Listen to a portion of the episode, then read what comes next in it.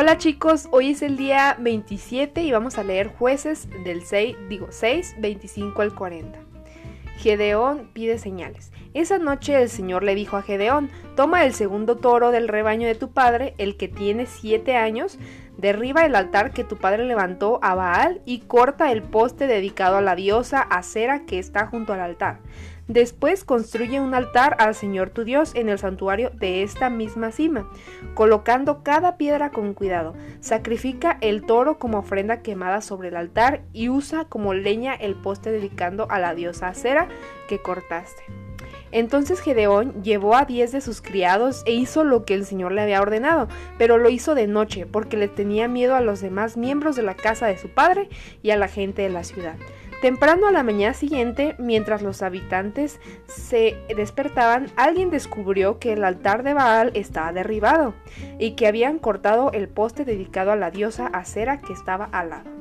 En su lugar se había construido un nuevo altar y sobre ese altar estaban los restos del toro que se había sacrificado.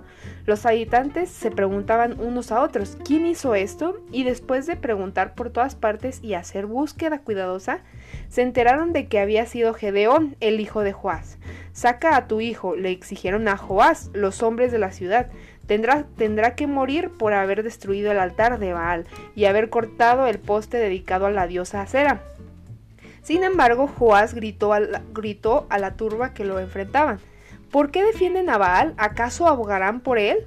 Todo el que se defienda, eh, todo el que defienda su causa será ejecutado antes del amanecer. Si de verdad Baal es un dios, que se defienda a sí mismo y destruya al que derribó su altar. A partir de entonces, a Gedeón lo llamaron Jeroboal, que significa que Baal se defienda a sí mismo, porque él destruyó el altar de Baal. Gedeón pide una señal. Poco tiempo después, los ejércitos de Marián, de Amalek y del pueblo de Oriente formaban una alianza en contra de Israel. Cruzaron el Jordán y acamparon en el valle de Jezreel. Entonces el Espíritu del Señor visitó a Gedeón de, poder. Gedeón tocó el cuerno de carnero como un llamado a tocar las armas, y los hombres del clan de Abisier se le unieron.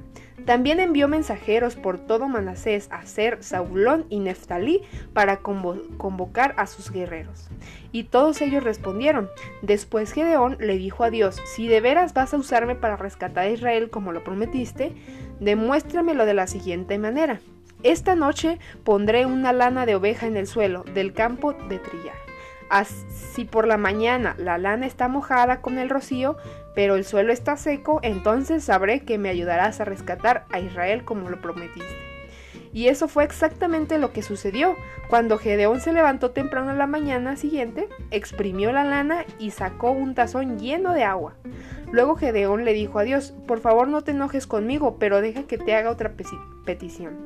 Permíteme usar la lana para una, prueba más. Esta vez que la lana se quede seca mientras que el suelo alrededor esté mojada con el rocío. Así que esa noche Dios hizo lo que Gedeón le pidió a la mañana siguiente. La lana estaba seca, pero el suelo estaba cubierto de rocío. Bueno chicos, pues fue esta, esta fue la historia de hoy, que es muy interesante. Y la pregunta es, ¿alguna vez le has pedido a Dios que te diga si algo está bien por medio de una señal?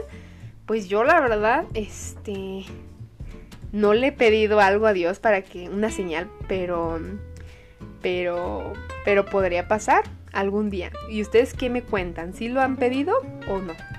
Y bueno, eso fue todo por hoy. Nos vemos.